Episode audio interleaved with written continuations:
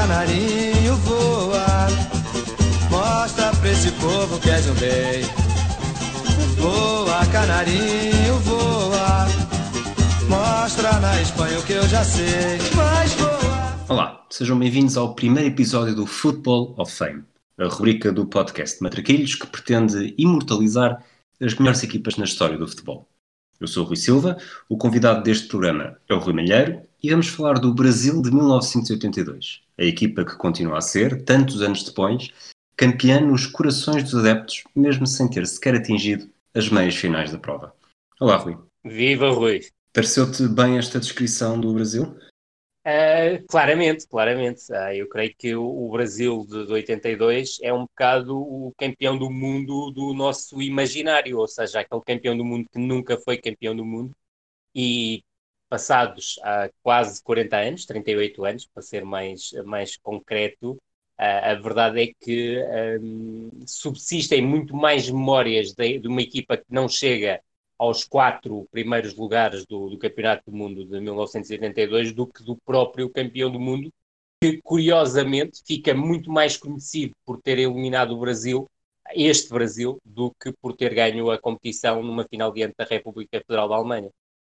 É isso que eu te ia perguntar. Achas que as pessoas, eh, em termos, de, em termos percentuais, há muito mais pessoas a saber que a Itália eliminou o Brasil do que sabem dizer quem é que foi o adversário da Itália nesse Mundial? Ah, claramente, claramente. Isso não, não, não, tenho, não tenho margem para, para, para dúvida. Eu creio que mesmo para as gerações mais novas, ou seja, para, para gerações, ah, diria, ah, mais ou menos por volta da, da, da, minha idade, ou seja, 40, 43, 44 anos, eu creio que, ah, e depois incluindo a tua e as outras que, que, que se vêm que, se vem, que a seguir, ah, eu creio que fica muito mais marcada a Itália por ser a seleção que eliminou o Brasil, numa espécie de quartos de final que não existiram, porque era uma segunda fase de, de, grupos, uh, do que so, sabiam que a Alemanha ficou, a Alemanha, neste caso a República Federal Alemanha, acabou por ser a finalista vencida da competição e que a Itália derrotou-a na, na, na, final. Creio, creio, que não há grande margem para dúvidas, da mesma forma que digo que muito provavelmente muitas dessas pessoas também não sabem que a Polónia e a França foram os outros semifinalistas da, da competição. Fica muito mais marcado a este Brasil de 82 e cá está. A grande imagem deste Brasil 82 é o futebol poético, é o futebol elegante, o futebol toque, mas a verdade é que esta seleção do Brasil foi muito mais do que isso. Ah, e creio que este episódio será muito interessante para os dois falarmos um bocadinho também sobre essa questão. Diz-me uma coisa, tu disseste já, já várias vezes que este Brasil de 82 é especial para ti. O Brasil fez Sim. cinco jogos nesta fase final, três na primeira fase de grupos, dois na segunda. Assim, uma estimativa só aproximada. Quantas vezes já viste, quantos jogos do Brasil já viste deste Mundial? Uh, os, obviamente vi os cinco e vi os cinco em direto, apesar de na altura só ter cinco anos. Uh, a partir daí, admito que principalmente a, a, partir da década de 90, aliás, na década de 90, logo no início, tive acesso aos cinco jogos, guardo-os, guardo esses cinco jogos ainda em cassete, mas depois em formato digital tenho estes jogos desde 2000 e pouco, portanto, eu já vi ao todo diria que no mínimo, uh, e juntando os cinco jogos, à volta de 40 a 50 vezes, sendo que o jogo que vi menos vezes dos cinco é o jogo com a Nova Zelândia, claramente. É o que mais. É o que acaba por ficar um bocadinho na, na sonda dos outros quatro, não é? Sim, mas é, o, mas é para mim é o jogo mais perfeito desta, desta seleção. Agora, uh, há que ter em conta uma, uma coisa, eu creio que este, este Mundial fica marcado pelo Brasil ter quatro jogos de um grau de dificuldade alto, uh, não vou dizer muito elevado, mas alto, e o único jogo que é relativamente mais acessível, e é mais acessível na, na, verdade, é o jogo com a Nova Zelândia, o que não deixa de ser um verdadeiro recital de futebol uh, associativo, e muitas vezes a, a verdade é, é, é, mesmo essa. É nos jogos contra estas equipas relativamente mais fracas que são produzidas as piores exibições e muitas vezes acontecem os resultados de 1-0, 2-1, uh, muito por algum deslumbramento e até alguma quebra, diria, está a ser uma, uma, uma, palavra que eu não gosto muito de utilizar, mas uma quebra de atitude uh, por parte da, da, da, das seleções mais fortes nesse tipo de jogo uh, e diante da Nova Zelândia, a verdade é que isso não acontece e é uma exibição superlativa desta seleção brasileira. Okay. Eu tenho aqui uma, uma pergunta que supostamente só te queria fazer mais no fim e portanto peço para não, para não te alongares, para não escutarmos muito certo. esse tema, que acho que faz mais sentido no fim, mas o, o selecionador neozelandês antes do jogo disse que jogar contra o Brasil era como estar a jogar no século XXI. Uh, eh, achas que, que o Brasil jogava a século XXI ou esta, esta frase do selecionador foi um bocadinho ao lado? é uma excelente questão. Eu tinha essa frase curiosamente anotada nas frases que eu considero mais marcantes sobre a seleção do, do, do, Brasil. Eu percebo que em 1982, para um selecionador de uma seleção, e é importante referir, a semi-profissional, ou seja, havia vários jogadores amadores na, na seleção da Nova Zelândia, esta seleção do, do Brasil fosse aquilo futebol uh, que se imaginaria para o futuro. É um bocado o espaço 1999 uh, em termos uh, futebolísticos. Agora, a verdade é que o futebol do futuro acabou por ser muito mais próximo daquilo que é a Itália, que elimina o Brasil e vence o campeonato do mundo, do que aquilo que é o futebol da seleção do, do, do Brasil e, e, sem qualquer problema nós ao longo do tempo fomos falando uh, várias vezes desta seleção do Brasil. Uh, e se olharmos para aquilo que é, uh, desde 82, o futebol mundial e quais são as grandes equipas do, do futebol uh, mundial, só há três equipas que se aproximam um pouco deste ideário de futebol deslumbrante que a seleção do, do, do, do Brasil apresentou em 1982. Uh, Dir-te-ei, também estavas de acordo comigo em relação a isso, quer o Barcelona de Cruyff, quer depois o Barcelona do Guardiola, isto já no novo século, portanto, esse ser o futebol do, do, do século XXI é um dos, mas para mim é, é muito provavelmente, e do meu ponto de vista, é mesmo o futebol mais, mais estimulante do, do futebol, do, do, eh, do, daquilo que é a imagem do futebol eh, de qualidade no século XXI, apesar de eu gostar muito, quer do, do Dortmund do Klopp, quer do Liverpool do, do Klopp, mas há obviamente uma maior aproximação por parte uh, do, do, do, Barcelona de Guardiola daquilo que é esta seleção do Brasil em termos de ideia ou de ideário uh, futebolístico e obviamente uh, sendo menos conhecida, mas creio que é até que tem mais proximidade, é claramente o São Paulo do, do, do início da década de 90, curiosamente treinado por, por Tele Santana, exatamente, e tendo como principal protagonista o Rai, que é o, irmão mais novo do, do Sócrates. Exatamente. O Rai, que eu tenho sempre esta, esta estatística na, na ponta da língua, não sei se sabes. Eu acho que ele foi. Eu sei que ele foi avô com 33 anos, portanto, não sei se foi é, pai com 17 sim. e a filha foi mãe com 16. Isso não faço ideia, mas sei que foi avô com 33 anos, por isso uh, estás completamente certo. O que para mim com 35 é assustador.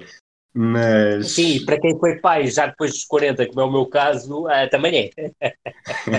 Olha, um, uma pergunta que eu sei que poderias fazer o episódio inteiro a respondê-la, mas mais uma vez também te peço que sejas só, só um bocadinho sucinto para depois atacarmos uh, em força este Brasil.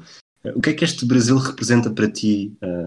Este, pessoalmente aqui parece um bocado forçado, mas mesmo para ti, não necessariamente como profissional, não necessariamente como, como adulto, mas como criança que eras a ver o Brasil criança, e depois sim. que marca é que te deixou? Eu gosto, eu gosto mesmo muito de, de, futebol, adoro futebol, por causa deste Brasil de 82. Se eu não tenho visto este Brasil de 82, eu não sei se adoraria tanto o futebol. E quando digo ver, digo mesmo ter acompanhado este Campeonato do Mundo de, de 82. Eu não tenho a certeza se este Brasil não existe uh, se teria uma paixão tão grande pelo futebol como a que fui construindo ao longo dos anos, mas uh, sou claramente marcado por esta seleção do, do, do Brasil de, de, de 82 uh, ah, e a minha ligação forte ao futebol, quer do ponto de vista sentimental, quer depois do ponto de vista profissional, começa exatamente aqui. É este futebol que na minha cabeça foi sempre o futebol que eu imaginava as equipas uh, praticarem.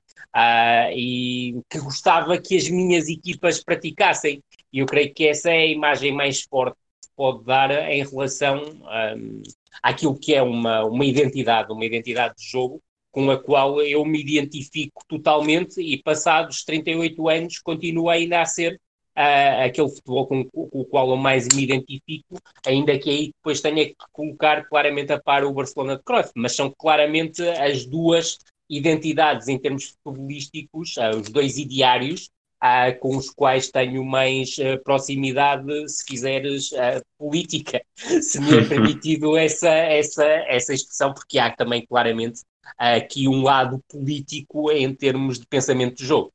Diz-me, este, este, Brasil não foi, não foi só a ti que. Não foste só tu a ficar apaixonado por este Brasil. Verdade. Isso, sobretudo no Brasil, uh, os brasileiros provavelmente gostaram desta seleção como, como nenhuma outra. Uh, e, sobretudo, este Brasil era. Eventualmente, depois mais à frente, poderemos falar disto um bocadinho mais aprofundadamente, mas era o seu meio campo. Tinha. E esta foi uma estadística que eu reparei num, num documentário que vi para preparar este episódio. O, tinha o Toninho Cerezo que era do Atlético Mineiro, das Minas Gerais, certo. o Sócrates do Corinthians, de São Paulo, o Zico do Flamengo, do Rio de Janeiro e o Falcão, que apesar de estar a jogar em Itália, era do, tinha jogado no Internacional do Rio Grande do Sul. É, foi uma mistura explosiva que, que garantiu, sobretudo num, num, futebol de seleções em que muitas vezes há aquele, aquele clubismo sempre presente, é, este meio campo era provavelmente o mais inclusivo da história do futebol brasileiro. Era, e reparar até numa coisa, Rui, eu por acaso não tinha pensado uh, sobre isso, mas se tu reparares as outras duas unidades do meio campo desta seleção do Brasil, o Batista, que era conhecido pelo Barney, uh, que era o, o, o Flintstone, uh, era o médio mais defensivo, era do Grêmio de Porto Alegre, e o Renato, que era outro dos criativos desta seleção, que acaba por não fazer qualquer minuto de, de, no, no Campeonato do Mundo de, de 82, era do São Paulo. Ah, o, que, o que ainda mostra mais a tal inclusão que estavas a, a falar, ou seja, uh, no fundo este Brasil acaba por ver uh, muitas influências, influências também que vêm dos clubes e dos seus treinadores, e a verdade é que nem todas as equipas jogavam com o pensamento de Tele Santana, aliás, muito poucas jogavam, e então no Brasil ainda menos e não deixa de ser curioso que uh, o meio-campo acaba por ser a gênese uh, da qualidade de jogo incrível desta, desta seleção, e no fundo, tal como disseste e muito bem,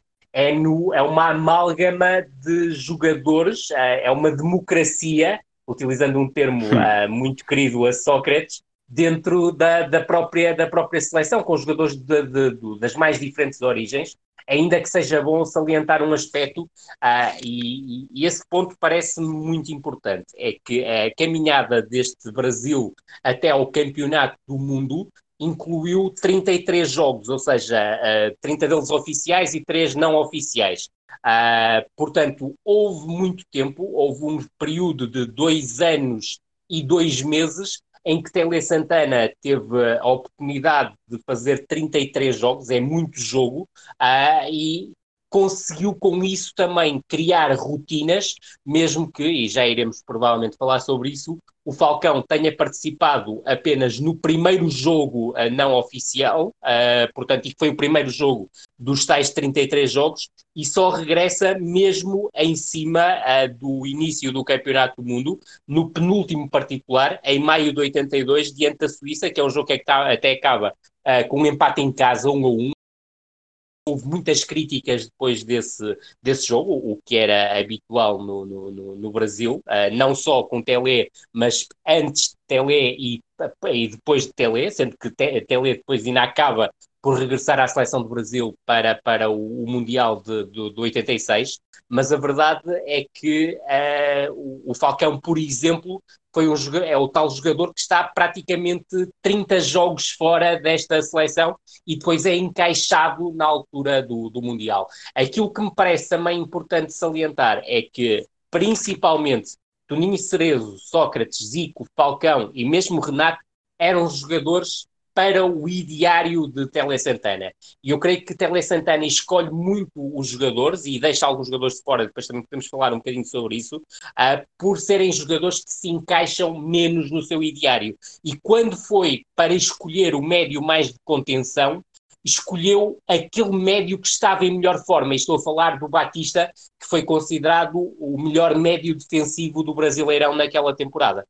O, isso que tu estás a falar acaba por uh, ou seja, a ideologia do, do Telé era a que existia e trocasse um ou outro jogador, continuará a ser essa. Mas este meio campo é mais mágico também porque o Falcão faz parte dele. O Falcão que faz golos uh, fenomenais neste, neste Mundial. Aquele, o que eu gosto mais é o, é o contra tal em que ele com uma simulação de, de remate, mete três jogadores para trás do, Absolutamente para trás do lance. Ainda mas... que, Rui, deva dizer que metade, metade não diria, mas 30% do mérito desse, desse gol Toninho Cerezo e o overlap que arrasta dois jogadores de Itália e abre espaço, mas é preciso uma inteligência de jogo e uma inteligência emocional enormes para o Falcão tomar a, a, para ter a tomada de decisão que teve.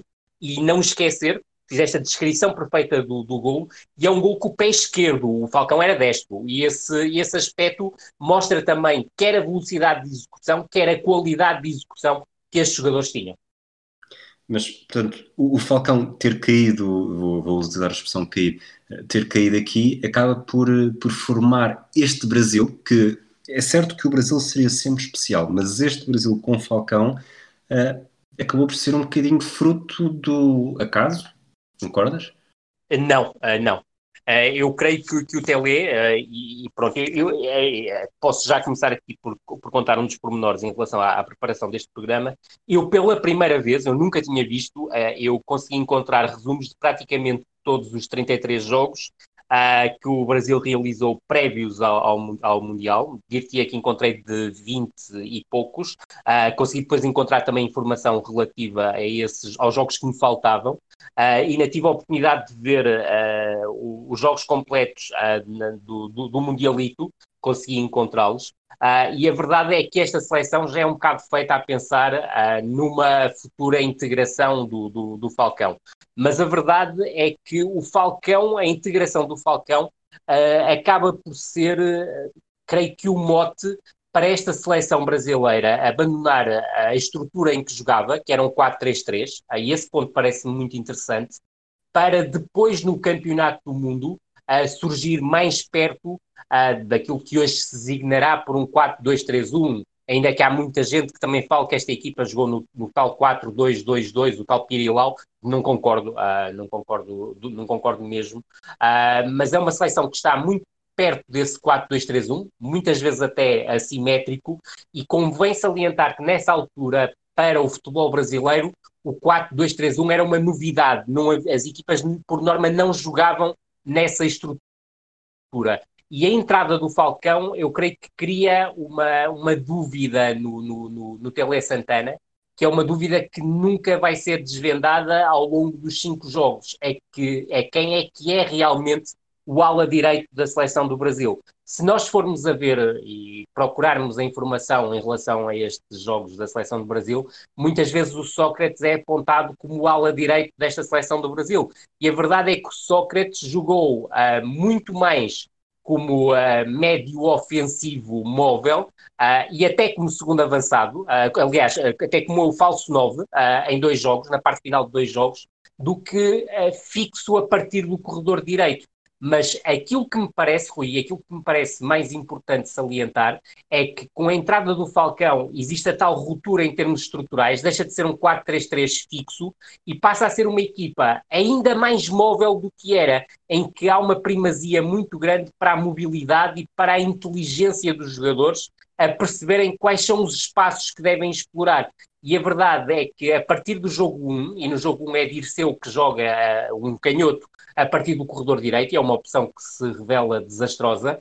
Já agora, uh, deixa-me só dizer que Dirceu uh, negociou com João Rocha durante este, este Mundial. Ele jogava no Atlético de Madrid, estava a ser, uh, estava a ser observado pelo Sporting, não chegou a ser jogador do Sporting, mas, mas houve negociações não só com Dirceu, mas de acordo com o Diário de Lisboa, o Éder, que depois falaremos também, terá sido outro dos jogadores contactados pelos responsáveis do Sporting. Sim, e houve várias notícias também ao longo do, do mês anterior ao campeonato do mundo que o Careca poderia vir a ser eventualmente reforço do Benfica, também não se concretizou. Mas também era muito típico nesta altura haver esse tipo de, de, de notícias. Todos os nomes. Creio, exatamente, todos os nomes, uh, mas creio que quem esteve mesmo mais perto de, de, ingressar no futebol português naquela altura foi claramente o Dirceu. O Dirceu também teve proposta do Paris Saint-Germain, mas acaba por rumar a Itália para representar o Elas Verona. Estavas a falar desse, da mobilidade. Quatro, da mobilidade assimétrica. Uh, isso foi um tema muito debatido no Brasil. Tu mostraste-me recentemente um vídeo. Vamos, vamos ouvir, vamos passar o, este, este sketch do Jô Soares a falar sobre, lá está, esse, um dos temas mais discutidos no, sobre a estratégia e sobre o, sobre o sistema que o Tele Santana usava em campo. Tele, Tele, acorda, Tele. Quem fala aqui é o Zé da galera. É. Eu tô, eu tô te ligando para fazer um apelo. Bota ponta na seleção. Bora com isso! Bora com isso! Ponta é importante, Tele. Tu não vê a galinha? Se ela não tem ponta no bico, como é que ela vai fazer para comer o milho? Bota ponta na seleção, Tele. Não faz assim comigo, não. Ponta é muito importante. Outro dia eu fui assistir o jogo da seleção, olhei pro banco dos reservas. O banco de madeira tinha duas pontas. Agora, sentado no banco, não tinha uma. Bota ponta na seleção, Tele. Tu tá de ponta com os pontas? Põe ponta na seleção, Tele. Tu tem estrela, todo mundo diz isso. E estrela também tem ponta. Tem estrela até de seis pontas, Tele. Faz assim não, Tele. Olha, escuta, escuta um apelo que eu tô fazendo de coração. E coração também tem ponta, né, Tele? Bota ponta nessa seleção. Ô, Tele, tu, tu tá cuspindo no prato que comeu? Tu também foi ponta, Tele! Bota ponta na seleção, Tele!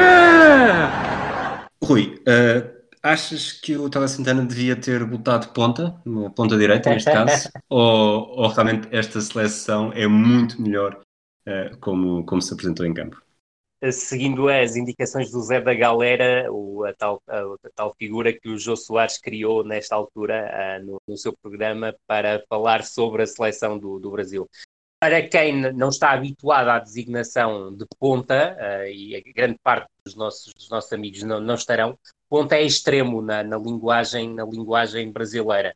E a verdade é, é que uh, eu estou de acordo com o Tele Santana. Eu não creio uh, que a existência de pontas fixos, do jogador aberto, fosse absolutamente crucial para a seleção do Brasil. Acredito que em vários momentos a seleção brasileira poderia ter explorado um pouco mais o jogo exterior. Não digo que não. Uh, mas a verdade é que me parece que Paulo Isidoro entrou bem na maior parte dos jogos, mas não me parece que fosse um jogador uh, crucial para ser titular.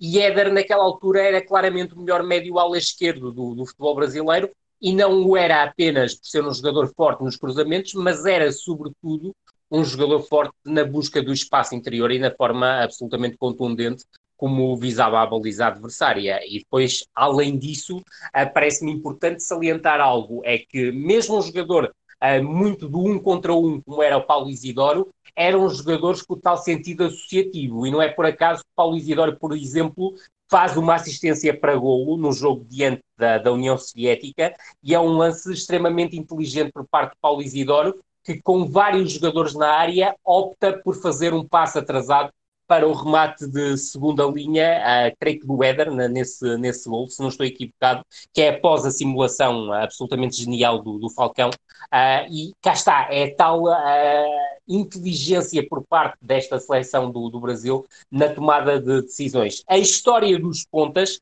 tem muito a ver com as críticas que foram efetuadas à seleção no tal, após o tal particular diante da Suíça, que fica 1-1. Um, durante a conferência de imprensa após o jogo, houve várias perguntas a Tele Santana sobre a tal falta de pontas e o Tele ficou uh, extremamente agastado, uh, não gostou mesmo uh, das questões e, e, não mostrou, até por parte do, do na, na, naquilo que foi su, no seu diálogo com a imprensa, mostrou até alguma agressividade que nem era muito típica nele, e para além disso, para além da tal questão da falta de pontas, uh, havia dúvidas que na altura uh, assolavam a seleção brasileira e os críticos, uh, do, do, os críticos brasileiros, que era, para além da questão dos pontas, a tal incorporação do Falcão nesta seleção, Havia muita gente contra a incorporação do Falcão nesta seleção, e é bom recordar uh, que o Falcão não jogou por esta seleção porque a Roma não autorizou a, a, a deslocar-se ao Brasil, mesmo quando os jogos eram de caráter oficial e para o apuramento do Campeonato do Mundo, os clubes europeus tinham esse direito de negar uh, uh, que, que, os jogadores uh, fossem utilizados pela seleção. E havia outro problema adicional, e que foi um problema muito falado e quase só resolvido já em solo português, quando esta seleção fez o estágio, que era a questão dos prémios dos jogadores. para termos uma ideia, a CBF oferecia na altura 20, a, a proposta da, da, da CBF era de 20 mil euros para o caso do Brasil, 20 mil euros, peço desculpa, 20 mil, 20 mil dólares para o caso da seleção do Brasil ser campeã, a campeã do mundo, enquanto que os jogadores queriam 150 mil dólares, e isto é uma diferença absolutamente abissal e que terá criado, ah, isto é, também foi falado por alguma imprensa brasileira, a tal mal, má exibição diante da Suíça. E foi sobretudo um jogo em que a equipa mostrou-se muito desorganizada, a equipa mostrou-se muito desligada e fez algo que, como viríamos a ver no Campeonato do Mundo, ah, não acontecia, que era falhar ah, passes em catadupa. E isso aconteceu nesse jogo diante da Suíça. Falaste do, do estágio que o, que o, Brasil fez em Portugal. Eh, não é esse o único momento, mas eh, Portugal acaba por ter, Portugal a seleção e Portugal o país, acaba por ter aqui um, um peso, não diria significativo, mas um peso existente na, no pré-mundial para o Brasil. É, tocas, é, tocas num, ponto interessantíssimo, que é, é Portugal, para quem não sabe, fez o, o, o antepenúltimo particular da seleção do Brasil. Uh, Deslocou-se na altura, a 5 de maio de 82, ao Brasil para fazer um particular. O, nesse particular, uh, que é o, é o, último em que Falcão não, não participa, porque ainda estava ao serviço da Roma, uh, o Brasil vence sem grandes dificuldades com golos do Júnior, do Éder e do Zico.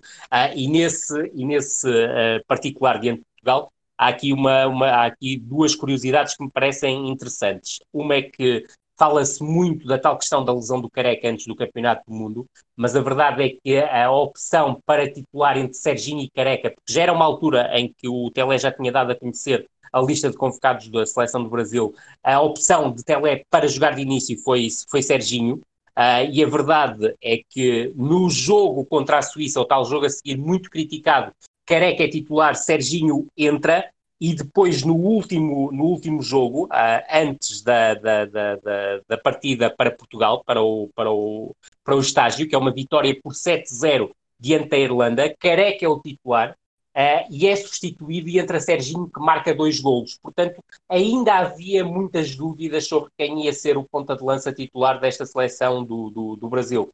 Uh, e, e, depois também poderemos falar ainda na parte anterior ao campeonato do, do mundo, nesta fase particulares. Eu creio que há, que há três segmentos que são muito importantes. Nesses segmentos, Careca não participa. Careca é um jogador que na altura aparece como revelação do tal campeonato brasileiro que acontece antes do campeonato do, do, do mundo. Eu creio que na altura uh, o torneio chamou-se Copa de Ouro, uh, creio que não estou enganado, uh, e não querendo depois cortar aqui o raciocínio, o, o Careca surge como principal figura, como avançado dessa competição, uh, cimenta a sua, a sua posição uh, na seleção de, de, de, de Tele Santana apesar de terem sido testados imensos avançados, fez claramente a posição em que Tele teve mais dúvidas eh, para, para assinar a convocatória final, mas voltando então ao ponto da, da importância de Portugal na, na, na, na preparação do Brasil de 82, o estágio final é realizado entre 31 de maio e 7 de junho em Portugal. A seleção brasileira uh, instala-se no Hotel do Guincho, em Cascais. ficou fechado apenas para a seleção brasileira. O, Guincho foi preferido em relação ao Algarve. A seleção brasileira tinha também pensado Uh, em soluções no Algarve, até pela maior proximidade em relação a Sevilha, que iria ser uh, o, o, ponto uh, o primeiro ponto da seleção brasileira em, em, Espanha. Uh, o objetivo deste estágio, os primeiros objetivos, eram não só a ambientação ao fuso horário, mas também a um clima mais quente uh, da, da, Península Ibérica, porque é bom não esquecer que estávamos quase no início do verão uh, na Europa, enquanto no, no, no, Brasil, apesar de todo o clima tropical, estávamos perto do início do inverno no, no Brasil.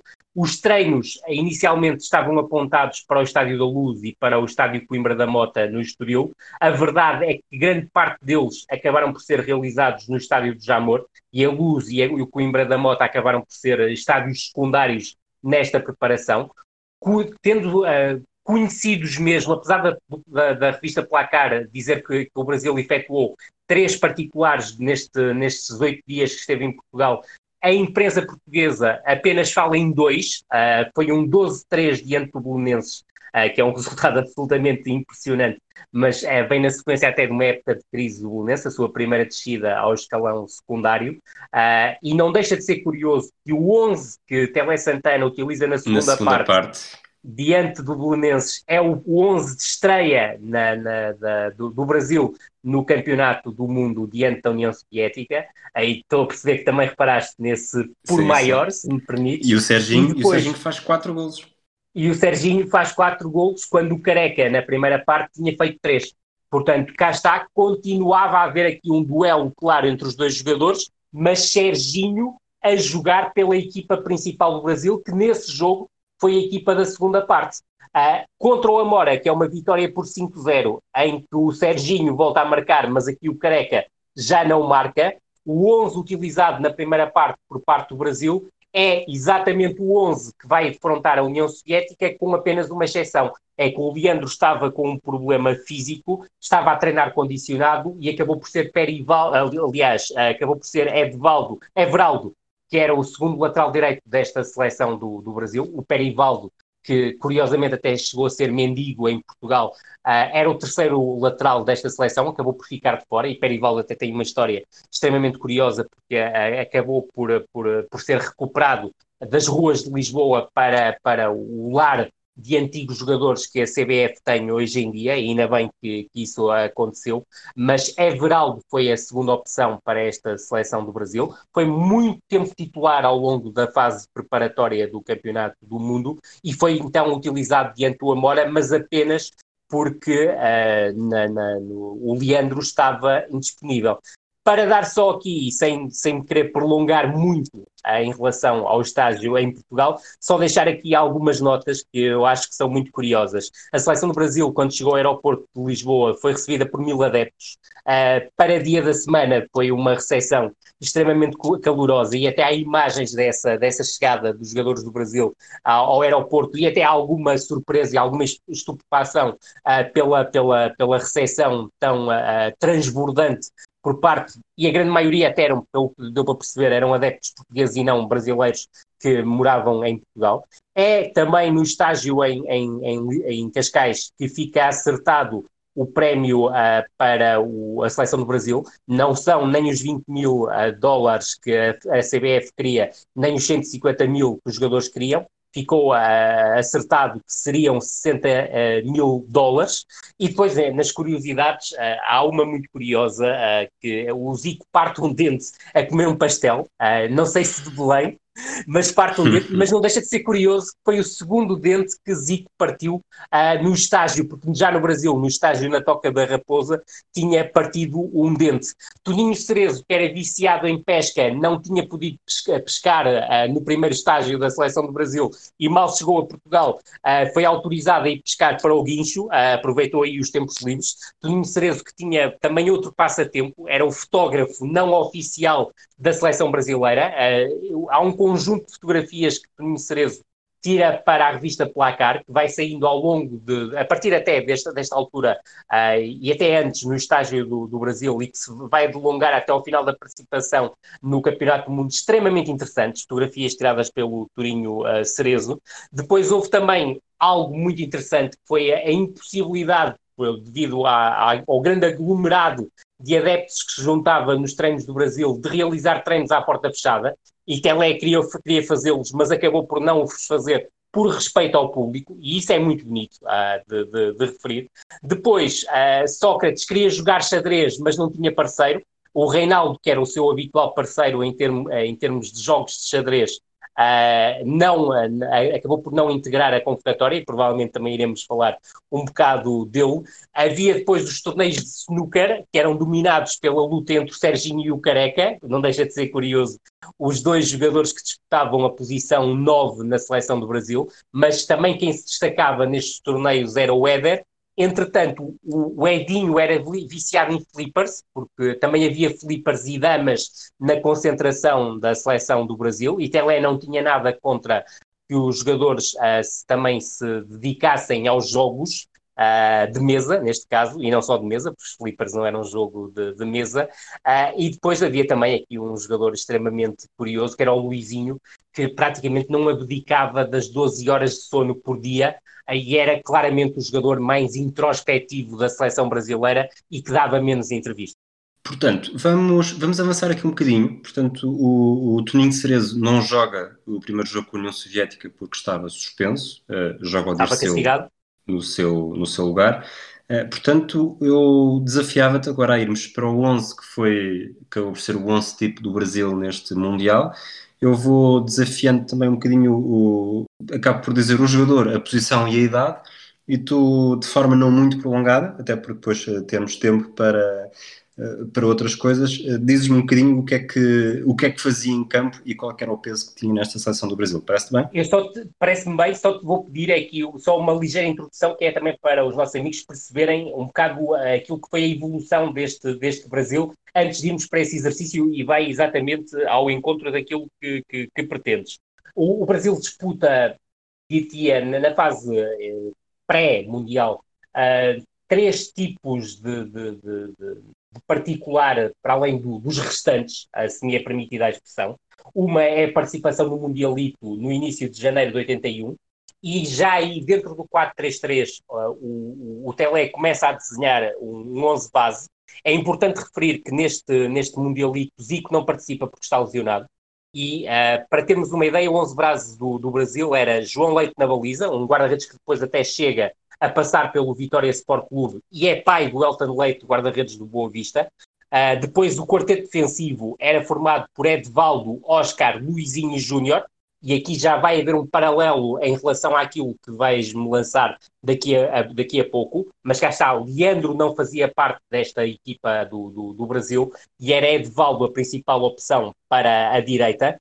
Depois um tridente de médios formado pelo Batista como médio mais defensivo, o Cerezo como médio, uh, diria, não um box um box to box, uh, mas perto disso, porque era um jogador com grande liberdade de ação. O Renato como médio mais criativo. Depois, a partir da direita, o Tita, com o Paulo Isidoro a surgir como alternativa. A partir da esquerda, ainda sem Éder, Zé Sérgio como titular e o, uma curiosidade como o 9, o falso 9. Sócrates foi a principal opção para essa posição no tal Mundialito. Um mês depois é começa a fase de qualificação para o Campeonato do Mundo já estava apurada para a fase final do Campeonato do Mundo de Espanha por ser campeã do mundo em 78, campeã do mundo em título. Portanto, as nove seleções que restaram dividiram-se em três grupos de três e, o, e era apurado o vencedor de cada grupo. O, o, Brasil fica num grupo com a Venezuela e o Equador, e para termos uma ideia, uh, esta fase de apuramento para o Campeonato do Mundo uh, resolve-se em pouco mais de mês e meio. O Brasil ganha os seis jogos, 1-0 à Venezuela, 6-0 ao Equador, uh, isto for, uh, peço desculpa, 1-0 à Venezuela, 2-1 à Bolívia, isto fora de casa, e depois em casa 3-1 à Bolívia e 5-0 à Venezuela. Pelo meio ainda faz dois particulares, a tal vitória fora no Equador por 6-0 e a recepção ao Chile uma vitória por 2-1, portanto, seis vitórias neste período, sendo que quatro são para a, a qualificação para o Campeonato do Mundo, e um mês depois, já se nota aqui mais uma mexidazinha de, de, tele, de Tele Santana na estrutura do Brasil. Se não vejamos, Valdir Pérez na baliza, é o novo guarda-redes do Brasil e passa a partir daqui a ser a aposta principal uh, de Tele Santana e para muitos acaba por ser o grande equívoco de Tele Santana, já lá iremos.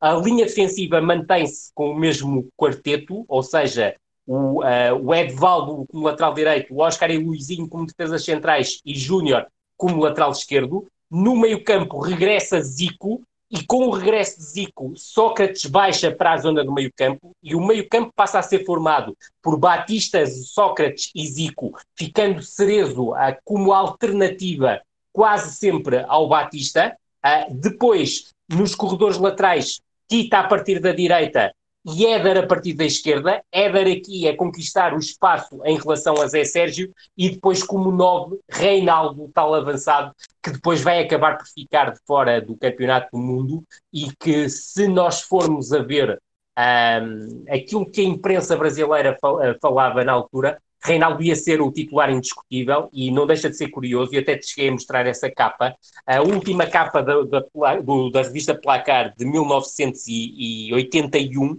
acaba por ser uh, uma designação as estrelas do Brasil para o campeonato do, do para o futuro campeonato do, do mundo de 82 e corrige-me se estiver enganado, Rui, era Sócrates, Falcão, Zico e Reinaldo, certo? Uh, é possível, é possível. Agora não tenho aqui a imagem, mas, mas é possível. Eu, eu creio que terei isso anotado em alguma parte, mas creio que são estes jogadores, mas sobretudo aqui salientar a presença de Reinaldo. E Reinaldo não aparece por acaso.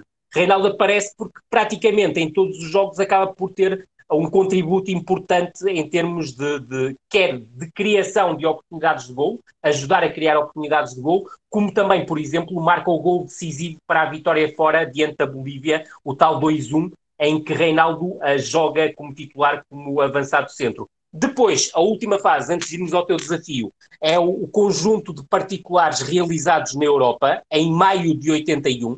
Nem aí a Roma dispensou a Paulo Roberto Falcão. E os particulares são os seguintes: 12 de maio, Inglaterra fora, 1-0, vitória do Brasil. 15 de maio de 81, vitória na França do Brasil por 3-1 e 19 do 5, 19 de maio de 81, vitória fora diante da República Federal da Alemanha por 2-1 num jogo uh, em que se cria o mito Valdir Pérez, o que não deixa de ser curioso. Isto porquê? Porque Valdir Pérez defende dois penaltis de Breitner e depois de todas as dúvidas em relação a Valdir Pérez, Valdir Pérez uh, aqui conquista um bocado o estatuto de herói. Mas vamos ver o 11 do Brasil e aqui já percebemos um Brasil cada vez mais perto da equipa que me vais falar daqui a uns instantes. Valdir Pérez na baliza, Edvaldo, Oscar, Luizinho e Júnior mantêm-se como linha defensiva.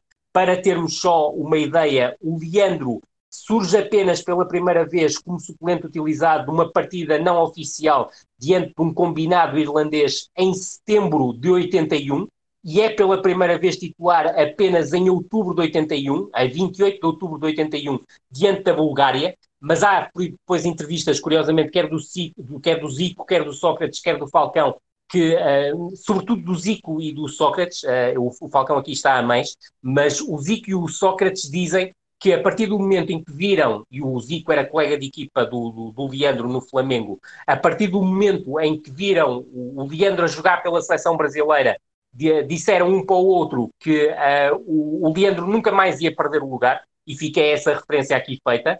Depois, no meio-campo, uma alteração. Cerezo passa a ser o 6 e depois o, o Sócrates e o Zico mantêm-se como interiores. E não deixa de ser curioso que o Batista não é convocado para, esta, para este estágio europeu, se me permitem a expressão, de maio de 81, e quem é convocado é Vítor, um médio defensivo do, do Flamengo, que ainda chega a, a, a, a estar incorporado na pré-convocatória para o Mundial, mesmo não sendo um titular indiscutível do Flamengo, o que não deixa de ser curioso, e depois o tridente na frente é que já me parece aqui a Tele Santana a tomar decisões.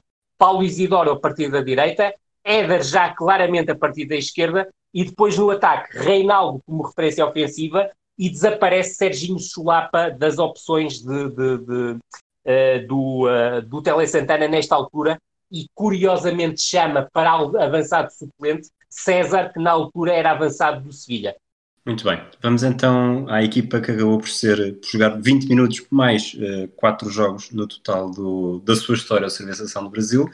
Uh, começamos pelo guarda-redes, Valdir Pérez, 31 anos, era o jogador mais velho da equipa, jogava no São Paulo, uh, fica marcado, e também como tu disseste, um dos equívocos, ou um dos possíveis equívocos do Tele Santana, por aquele gol sofrido com a União Soviética logo a abrir.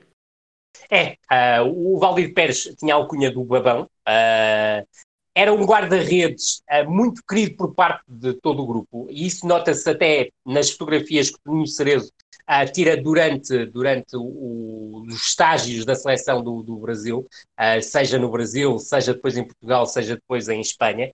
Era um guarda-redes que a mim surpreendeu, daquilo que vi nos tais jogos que eu nunca tinha visto antes do Campeonato do Mundo. Agora, no Campeonato do Mundo, tem uma prestação absolutamente desastrosa. Para além do golo sofrido uh, diante da União Soviética, que é um frango absolutamente colossal, mas aí toda a gente pode, pode se enganar, como é óbvio. Mas destaco também uh, que é um guarda-redes que tem uma, uma exibição, mesmo não tendo culpa no golo, muito intermitente diante da Escócia, ficou claramente abalado pelo, pelo jogo, pelo jogo menos bom diante da União Soviética, diante da Nova Zelândia praticamente não tem trabalho, diante da Argentina, por mais estranho que possa parecer, também é um jogo em que tem pouquíssimo trabalho, apesar da Argentina ter criado muito do ponto de vista ofensivo, e diante da Itália, eu creio que em qualquer um dos golos de Paulo Rossi não pode ser considerado culpado, mas também me parece que poderia ter feito algo mais, principalmente na forma lenta como aborda o, o lance, quer do 2-2, aliás, quer do 2-1, quer do 3-2. Eu creio que foi um bocado lento no 2-1 a, a, encurtar o ângulo ao Paulo Rossi, tendo em conta a, aquilo que hoje se designa como o controle da profundidade, algo que o Valdir não fez, fica a meio do caminho, e depois ao permitir a recarga ao, ao, ao Paulo Rossi, mesmo nas suas barbas, quando é o 3-2. Portanto, é, eu creio que uh, o, entre Carlos, Paulo Sérgio e Valdir Pérez, que foram os três guarda-redes convocados para este Campeonato do Mundo, Paulo Sérgio guarda-redes do Botafogo e Carlos guarda-redes do Ponte Preta, eu creio que Tele Santana inicialmente teve muitas dúvidas entre Valdir Pérez e Carlos. Carlos depois tem uma lesão que o afasta alguns meses da competição e aí fica claro para, para o Tele Santana que a aposta ia ser Valdir Pérez. Aqui a principal curiosidade é que para muitos o melhor guarda-redes brasileiro naquela altura ainda era Emerson Leão.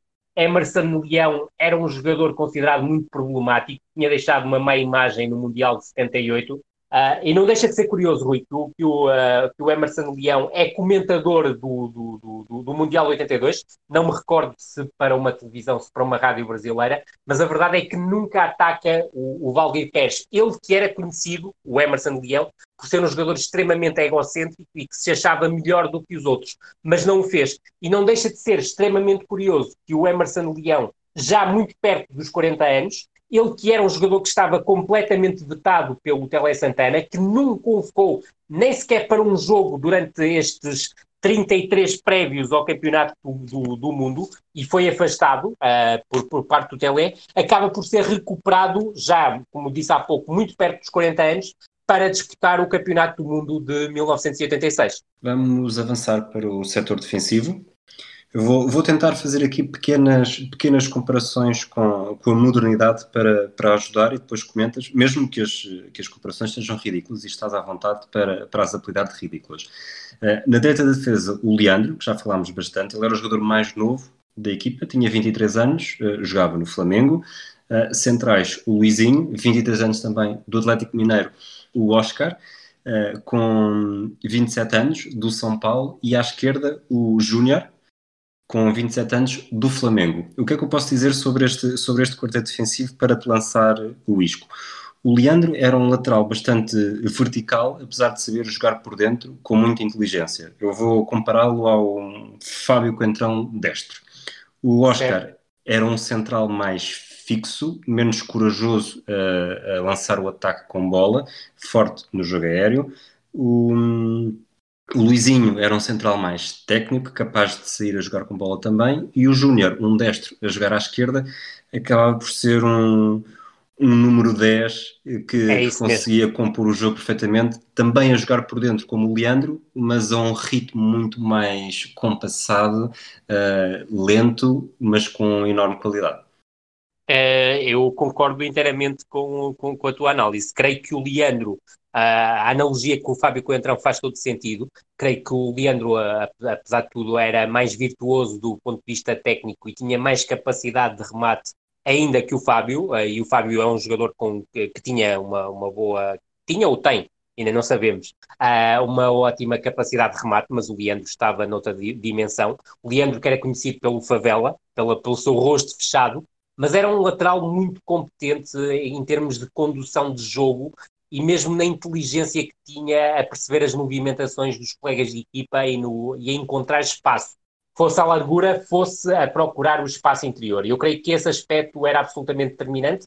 Tinha algumas dificuldades do ponto de vista defensivo, uh, e esse ponto uh, foi muito explorado, quer pela União Soviética, principalmente, uh, quer pela seleção da Itália, mas aí já numa altura em que o Brasil estava algo desequilibrado, uh, sempre atrás do, do, do, resultado.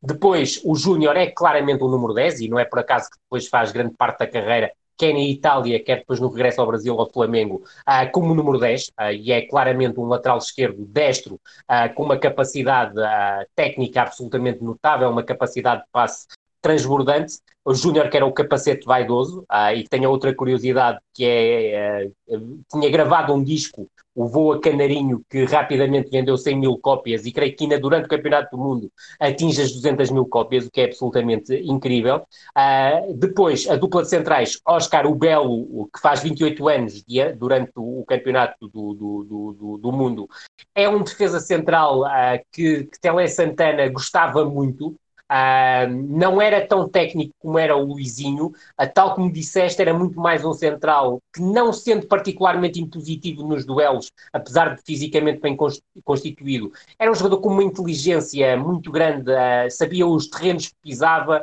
era inteligente também a perceber a não ser arrastado pelas movimentações do, dos adversários, dos avançados adversários, e depois o Luizinho, que era o, o Dorminhoco, ah, era um defesa central de uma classe absolutamente extraordinária, jogou no Sporting já numa fase mais adiantada da carreira. Recordar que ele, nesta altura, ainda só tinha 23 anos, era ligeiramente mais velho, mas era uma questão de meses em relação ao, ao Leandro, e era um jogador com uma qualidade técnica assombrosa. Há um, há um jogo, creio que é diante da Itália, em que o Luizinho faz uma arrancada pelo centro-esquerda, entrando pelo meio-campo adversário, que é absolutamente notável e só um jogador com uma qualidade técnica muitíssimo acima da média conseguiria fazer.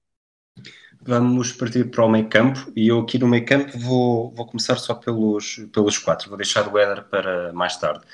Toninho Cerezo, número 5, 27 anos, do Atlético Mineiro, eh, todo este meio campo era bastante flexível, móvel, aparecia em todas e mais algumas posições do terreno. Ainda assim, eu diria que o Toninho Cereza acabava por ser talvez o jogador mais fixo. Depois, Sócrates, número 8, capitão, 28 anos, do Corinthians, eh, com uma muito interventivo, não só dentro de campo, como fora de campo, até pela democracia corintiana, tinha sempre uma palavra a dizer.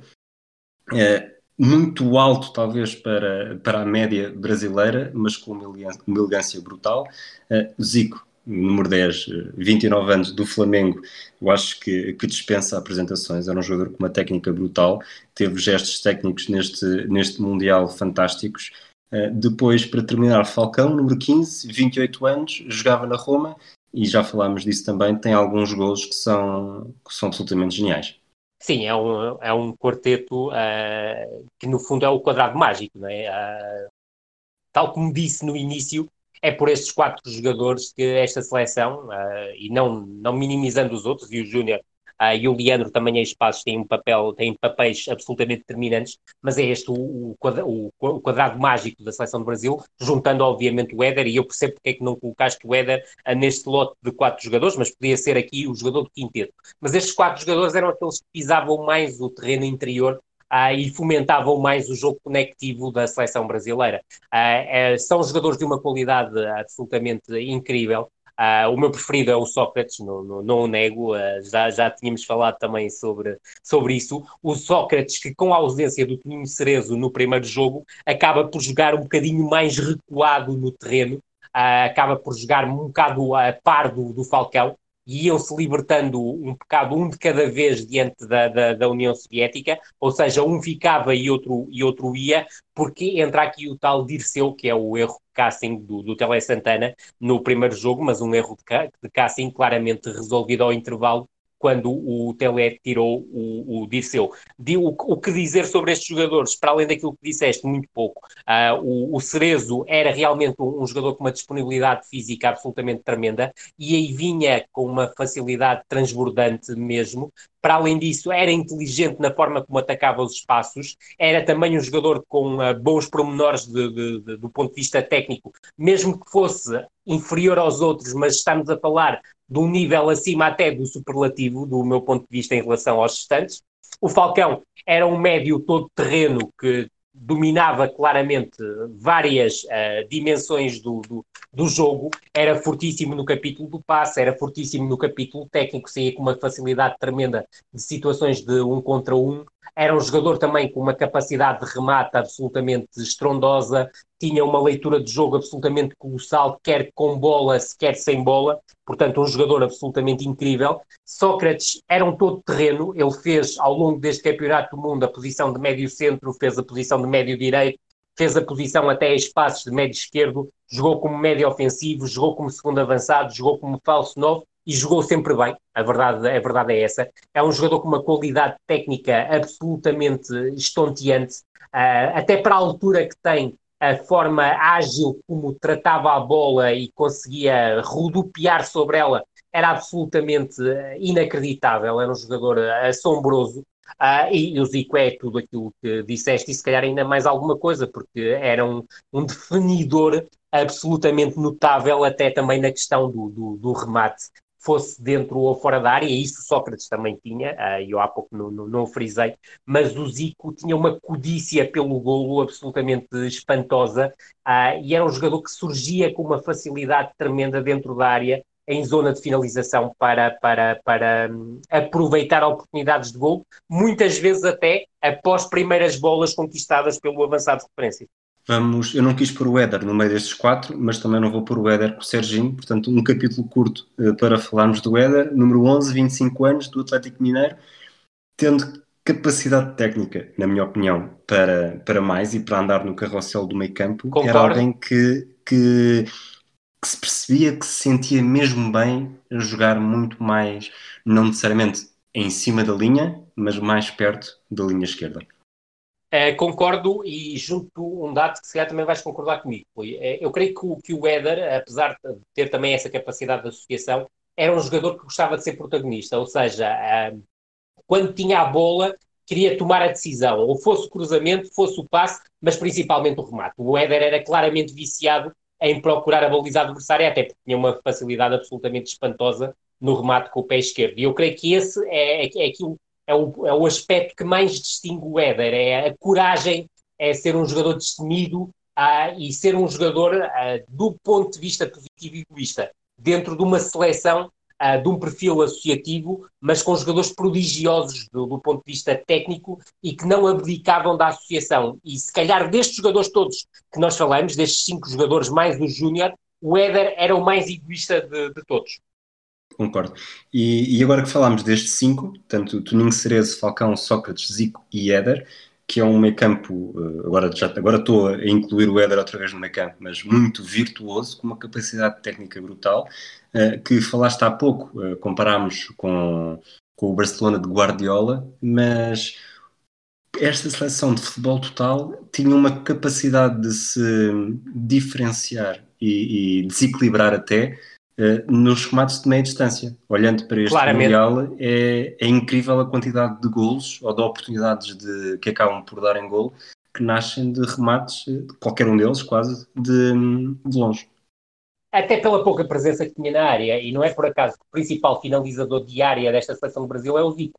Ah, e, e, o Zico, eu não sei dizer de cor, porque a altura é algo que não me preocupa minimamente nos jogadores de futebol, principalmente então nos criativos e na menos, mas o Zico terá pouco mais de 1,70m. No, no, no, uh, e era um, 1,72m, cá está. Uh, e é um, era um jogador com uma capacidade de definição na área absolutamente tremenda. Mas este Brasil tinha um carrossel tão grande em termos de troca de bola que muitas vezes criava os espaços uh, que permitiam que houvesse remates de fora da área. E é uma facilidade tremenda em definir de fora da área por parte do Cerezo, por parte do Falcão, por parte do Zico, por parte do Éder, por parte do Sócrates, por parte do Júnior, por parte do Leandro. O Leandro era um jogador que rematava muito à baliza. Portanto, estamos a falar de praticamente sete jogadores que rematavam com uma facilidade espantosa de fora da área. Portanto, este Brasil criava muito. Mas para uma equipa uh, Rui, que é, uma que, é, que é uma das grandes imagens de sempre, de toda a história do futebol, do jogo de posição, ou seja, daquilo que hoje se designa pelo, pelo ataque posicional, a organização ofensiva,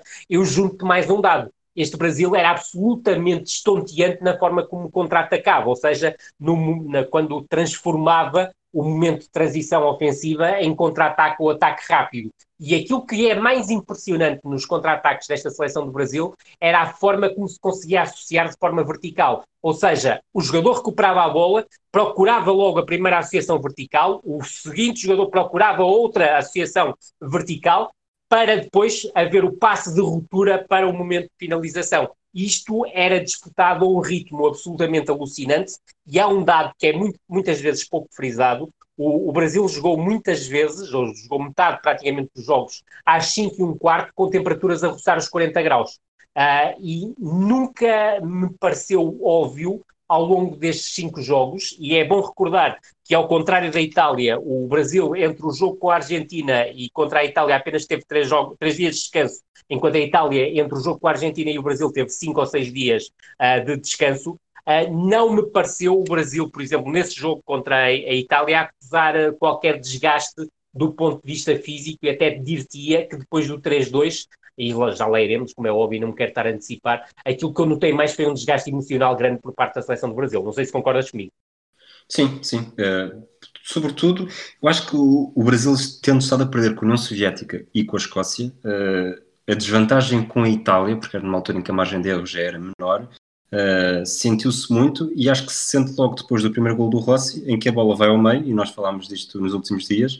E, e há aquele disparate aquele, o remate, o Zoff nem sequer está adiantado e há nem mais. é, o Zico, é, o Zico, é o Zico, é o Zico. Um, um remate torto que, que mesmo que fosse bem direcionado nunca, nunca diria nada. Não, Mas... até porque o Zoff era, naquela altura, já, já com os seus 41, 42 anos, ainda era um dos melhores guarda-redes do mundo e nunca sofreria, sofreria um gol dali. Exatamente. Vamos fechar o 11 com, com o Serginho, o outro ponta. Eh, eu sei que não é ponta, mas o ponta aqui, o nosso ponta de lança. Uh, Exatamente. número 9, 28 anos, do São Paulo. Centroavante, no caso brasileiro. Exatamente. uh, que, que era um jogador que tinha presença. Vou tentar eh, dizer, explicar aquilo que eu sinto ao ver o Serginho. Uh, tinha presença. Contra a União Soviética, nota-se que há ali dois lances, logo no, nos primeiros minutos de jogo, em que tem um remate fácil, consegue movimentar-se bem, tem uh, ali os dois primeiras, dois, duas, três primeiras passadas do lance, consegue ganhar espaço para finalizar, uh, só que depois não marca, uh, começa a ser começa a ser criticado por isso, aliás, já era, porque supostamente o lugar não era dele, e se calhar também podes falar um bocadinho disso, de como, como essa posição do avançado foi sempre, foi sempre muito discutida. Acho que perde protagonismo com o desenrolar dos jogos, uh, tanto as boas indicações que dava até a jogar de costas para a baliza, ou mesmo Muito bem, de cabeça, perde protagonismo, começa a marcar golos, faz dois, uh, mas, mas a ideia que fica é que tendem, destoava claramente, destoava do, dos cinco jogadores que tinha atrás. Não tinha perfil do... técnico, não tinha perfil técnico. E esquecendo essa parte do perfil técnico que eu não queria dizer para fazer esta comparação, que tu já sabes que vou fazer porque fiz contigo nos últimos dias, faz lembrar um bocadinho a forma como, como muita gente olhava para o Pauleta, porque na verdade provavelmente o maior, o maior eh, pecado do Pauleta foi jogar com, com tantos génios e artistas com ele e depois, na maior parte das vezes, nos jogos que importava uh, pela seleção, faltava-lhe gol.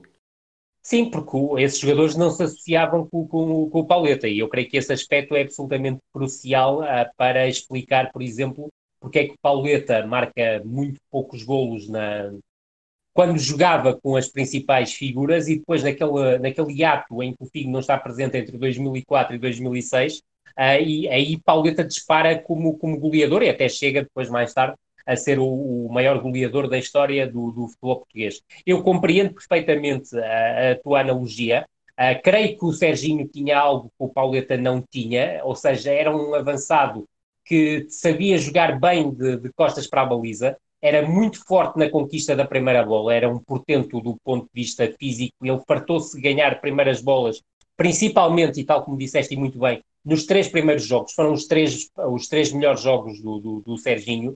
Eu creio que o gol que o Serginho marca diante da Nova Zelândia acaba por envaidecer um bocado o jogador e ele perde um bocadinho a noção uh, das suas limitações.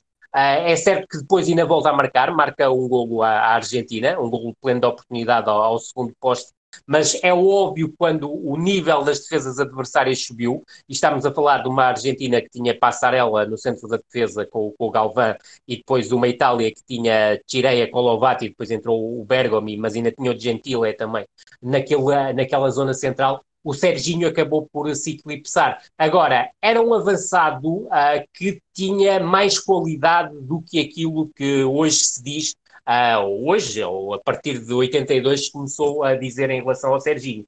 Agora, é preciso também compreender ah, outros aspectos. O Serginho uh, esteve durante toda a Copa do Mundo uh, a, tra a, trabalhar condicionado. era um jogador com um feitio muito, muito complicado. aliás, há uma, há uma, uma frase que é proferida pelo presidente João Figueiredo antes da partida do, do, do Brasil para o estágio em Portugal, que é que é seu encrenqueiro, uh, vê se tem juízo porque precisamos de você. Uh, portanto, isto diz muito sobre um jogador que era claramente um marginal, que era um jogador com problemas com álcool, um jogador com problemas com mulheres, agressor de mulheres, e é bom não, não ter uh, qualquer prurido em, em, uh, em, em, Chamar em, em dizer isto. Exatamente, era um jogador que teve processos e, e foi condenado nos processos que teve e que no fundo vestia aquele duplo papel, o bandido-herói que muitas vezes estas, eh, estas seleções eram construídas na década de 70, na década de 80 e até antes, na década de 60. E o Serginho tinha esse perfil. O Serginho uh, joga grande parte do Campeonato do Mundo com, a tal, com, com os tais problemas uh, em que treinou condicionado. Ele tinha um problema no pé direito, uh, que era o, o, pé, o pé preferencial. Não sei se também por causa disso a sua capacidade de definição acaba por ser ainda inferior àquilo que era habitual nele, a capacidade de definição com o pé. Um, agora, aquilo que me parece também é que há alguma injustiça em relação a um jogador que, que trabalhava muito em prol do, do coletivo. Mas o, o tal malfeitio do, do Serginho era tão bem vincado que, uh, diante da Escócia, o, o, Serginho é substituído ao minuto 80 para entrar o Paulo Isidoro, passando o Sócrates para a posição de falso 9 para fazer dupla com o Zico, e o Serginho sai completamente uh, uh, irritado com o Tele Santana, não cumprimenta o Paulo Isidoro e sai direto para o balneário a protestar com, com meio mundo. Ah, e isto mostra o caráter intempestivo deste, deste jogador. Em relação ao Careca, é importante sublinhar que eu acho que o Serginho iria ser titular na, na, Copa, ou pelo menos iria começar como titular na Copa de 82, mas a verdade é que a lesão do Careca já acontece em Espanha, é uma lesão na perna direita num remate uh, para Valdir Pérez, e cá está, voltar a referir o, o tal aspecto do, do, do, do, Careca estar a rematar para o guarda-redes que iria ser titular, o que também é aqui um aspecto curioso. Isto acontece na quinta-feira, antes da estreia do Brasil, que é numa segunda-feira à noite uh, em Sevilha, e uh, o jogador é trocado por Roberto Dinamite, que em menos de 48 horas aterra em Sevilha, criando depois o mito que terá sido a mulher de, de, de, Roberto Dinamite, que era ligada a bruxarias, que terá provocado a lesão do, do, do, do Careca com um ato de bruxaria. Obviamente eu não acredito em bruxas, uh, mas uh, fica sempre bem fica sempre bem para este, alimentar este tipo de mitos, e é verdade, Rui, também tiveste a oportunidade, tal como eu, uh, de, de, nos, de, nos, deleitarmos com, com bastante, com bastante material uh, da década, de, de, aliás, do ano de, de 82, sobre aquilo que se escrevia, e o peso da superstição, o peso até de algo que era absolutamente surreal naquela altura, que era o computador, que era uma coisa que adivinhava jogos, ou os resultados dos jogos, era absolutamente surreal, não é? Dá-nos vontade de rir uh, o peso que era dado à bruxaria, que era dado aos parapsicólogos e ao tal, aos tais computadores, uma coisa nova que surgia na altura, e que era capaz de adivinhar resultados de jogos de futebol, sendo certo que nenhum adivinhou coisa nenhuma. E, e sorte tem eles, porque na altura o Paul Paul ainda não tinha nascido. Mas o Paul Paul era claramente mais certeiro. A campanha do, do Brasil no Mundial, portanto, 2-1 com a União Soviética depois de estar a perder, 4-1 à Escócia depois de estar a perder, 4-0 à Nova Zelândia, 3-1 à Argentina e depois 3-2 com a Itália. Vamos focar-nos no jogo com a Itália. Eh, se, se tivesses que fazer uma certidão de óbito, eh, o que é que escreverias na razão da morte? Grande pergunta, Rui. Eu creio que a principal, uh, o, o, principal fator para a morte do Brasil é a competência da seleção italiana. Há muitos equívocos na seleção do Brasil, e eu posso depois enumerar-te, mas eu creio que a Itália, apesar de ter tido um período muito titubeante entre o, entre o, o período em que marca um 0, sofre um a 1 e os instantes depois de, de, de, de, sofrer um 1 e numa fase em que estava a ser completamente massacrada pelo Brasil, uh, acaba por marcar quase sem querer o, o 2-1. Uh, eu creio que esta Itália mostrou claramente uma equipa muito organizada, uma equipa que olhou cirurgicamente para o, adversário e, eu vou-te buscar algo que já partilhei contigo, que foi uh, o, Tele, o Tele Santana uh, semanalmente escrevia uma crónica na, na, na placar. E no, na semana anterior ao jogo com a Itália, que é praticamente uma semana de folga para o Brasil, porque o Brasil uh, faz um jogo a 23 de junho diante da Nova Zelândia e só volta a jogar a 2 de julho diante da Argentina. O Tele uh, está claramente mais preocupado com a qualidade da seleção da Argentina na altura do que com a seleção da Itália e acaba por dizer que a Itália até aí tem mostrado muito pouca qualidade de jogo e joga muito abaixo do que pode e que utiliza um sistema de marcação superado. Ele, aqui o superado para nós é um, é um, diria que é um sistema antiquado, ultrapassado, que era a tal marcação homem a homem. Eu creio que a Itália, eu sendo frontalmente contra aquilo que é a marcação homem a homem, eu creio que a Itália tirou muitos benefícios da forma como marcou homem a homem, foi uma forma muito impetuosa que ajudou a anular uh, as principais virtudes do Brasil, com exceção dos períodos que eu, que eu, que eu referi, uh, mas é depois também uma seleção muito cínica na forma como consegue contra-atacar, explorar uh, o adiantamento do Brasil Uh, um adiantamento que depois foi, foi progressivo, porque o Brasil quis sempre ganhar o jogo, mesmo sabendo que o empate chegava para a seleção do Brasil, mas eu saliento sobretudo a capacidade uh, coletiva desta seleção italiana, não só do ponto de vista defensivo, que é claramente o mais elogiado, mas que tinha equívocos e equívocos que o Brasil soube aproveitar, e o, e o gol do 1 a 1 é exatamente o maior exemplo que posso dar a esse, a esse nível, mas depois é também aquela cirurgia italiana do ponto de vista ofensivo, uh, com um Graziani absolutamente incrível a criar desequilíbrios pela esquerda, um Bruno Conti todo terreno que tanto desequilibrava do ponto de vista ofensivo pela direita, como depois surgia praticamente como mais um médio do ponto de vista, do ponto de vista defensivo, ah, e claro, Paulo Rossi, que marca três golos e é só um jogador com uma capacidade de definição absolutamente incrível, marca três golos diante desta seleção do Brasil e ainda tem uma oportunidade para marcar mais um gol, que não seria o quarto, mas que teria sido o 3-1 e aí poderia ter uh, dado o, o, golpe de misericórdia uh, na, na partida. Falar em misericórdia, eu agora quero que não tenhas misericórdia nenhuma, e, e que me fales dos pontos fracos uh, individuais desta seleção.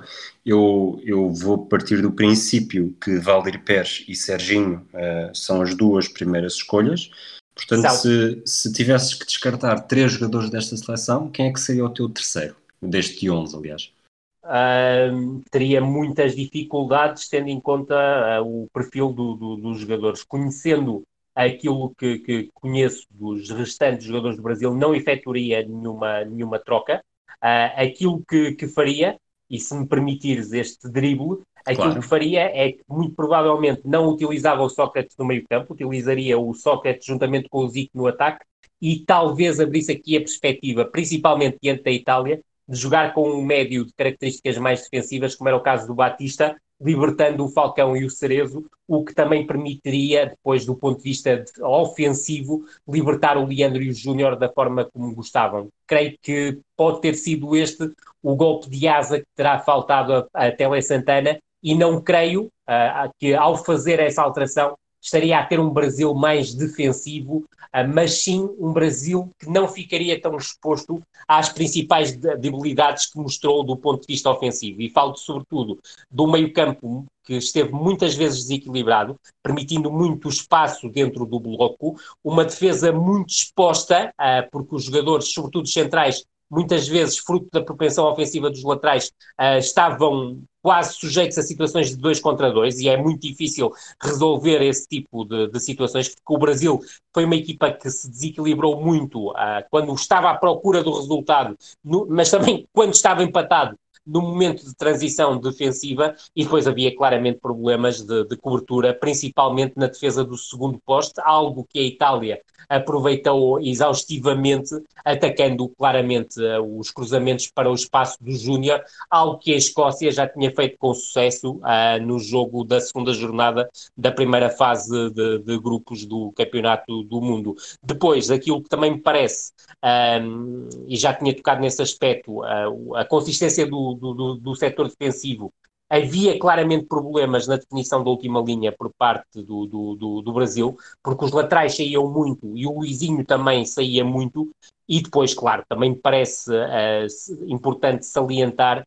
que a tal vagabundice no, no corredor direito acabou por ter algum preço uh, neste jogo diante da Itália. Isto porquê? Porque o Brasil foi uma equipa que teve pouca largura, buscou permanentemente o jogo interior, não tenho nada contra, bem pelo contrário, mas a verdade é que houve várias oportunidades em que a Itália estava desequilibrada sobre os corredores laterais e o Brasil não aproveitou, porque os alas estavam dentro, porque os laterais estavam dentro, e, e não é por acaso que o Brasil, ao longo do jogo, faz 27 remates à baliza e 9, apenas 9 são enquadrados. Isto dá exatamente um terço dos remates a serem enquadrados com a baliza adversária. Em 9 enquadrados, dois golos, Uh, obviamente, a Itália conseguiu aquilo que há pouco uh, referi, foi ser absolutamente cirúrgica. A Itália tem praticamente uh, uma mão de oportunidades e acaba por fazer três gols. Vamos entrar na, na, fase final deste programa.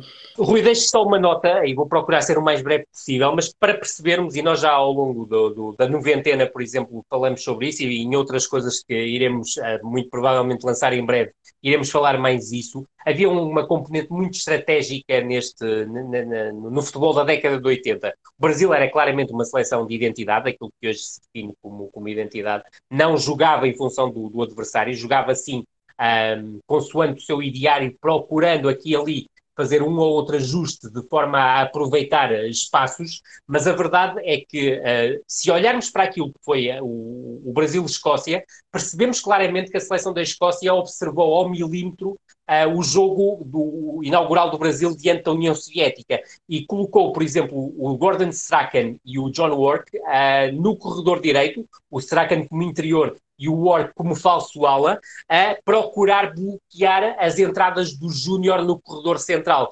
Isto porquê? Porque o Júnior, diante da União Soviética, ao longo dos 90 minutos, foi claramente o jogador mais consistente em termos de desequilíbrios que criou na seleção do Brasil, porque a União Soviética não tinha nenhum jogador a fechar aquele espaço, porque quer o Bestonov, quer o Bal, estavam muito concentrados no Zico, o que permitiu que, e o, e o Bal também no Falcão, o que permitiu que o Júnior, a partir da direita, da, da esquerda, surgisse muitas vezes no, no, no, no, corredor central e criasse desequilíbrios. E cá está, a Escócia bloqueia essa situação. A Argentina, por exemplo, já não o fez, não vou falar do caso da Nova Zelândia, porque estamos a falar de outra, de outra dimensão muito mais abaixo, mas a Itália volta a fazer. E a Itália fala como? Um bocado na linha daquilo que a Escócia fez, ou seja, coloca Antonioni, o médio mais ofensivo, a jogar um bocadinho mais sobre o corredor direito, coloca o Bruno Conti no tal duplo papel entre médio ala direito quando a equipa atacava, mas claramente médio interior direito quando a equipa defendia,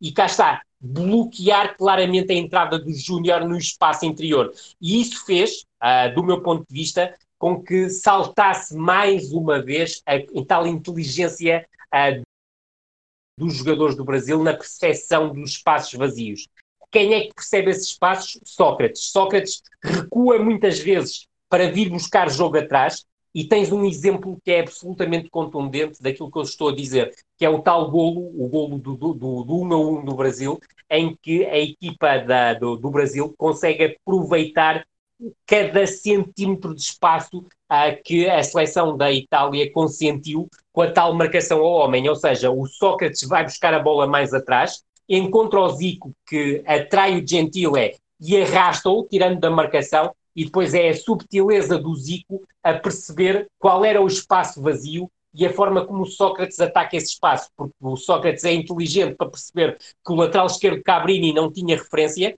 que o Colovati, que era um central pela esquerda, estava preso ao Serginho e o Tireia, que era o livro, teve que se deslocar da direita para o espaço que era atacado pelo Sócrates. E aí o Sócrates levou claramente a melhor uh, sobre o Tireia e acaba por bater o Zoff num remate cruzado, com a bola a entrar entre o corpo do Zoff e o primeiro posto. Vou então fazer aqui um, um, um joker de perguntas Vamos a para isso. terminarmos, que é três, três ideias base. Uh, o Brasil, achas que o Brasil deixa tanta marca uh, em 82 por vir de, de gerações fracas em 74 e em 78? Se este Brasil é mais falado hoje eh, por ter perdido do que seria eh, se fosse campeão. E, e, aproveitando esta ideia também, se é o melhor não campeão de sempre e não se limita a ser um, um finalista vencido como a Hungria em 54 e a Holanda em 74, mas sim uma seleção que, como falámos no início do episódio, nem sequer chega à meia final. Em relação a, a, ao teu joker de questões, acho interessantíssimo, podíamos tocar em, em todos os pontos e vamos lá. Uh, há uma frase antes do Campeonato do Mundo que eu consegui uh, recolher de uma placar, que é do Jorge Amado, uh, que é um símbolo da, da, da cultura, da língua portuguesa e um símbolo da cultura universal, como é óbvio, que diz algo que me parece muito interessante. Depois do, do cinzentismo das seleções de 74 78, volta a existir um técnico na seleção do Brasil que respeita a criatividade do jogador brasileiro. Telé uh, restituiu a malícia e a improvisação no nosso futebol.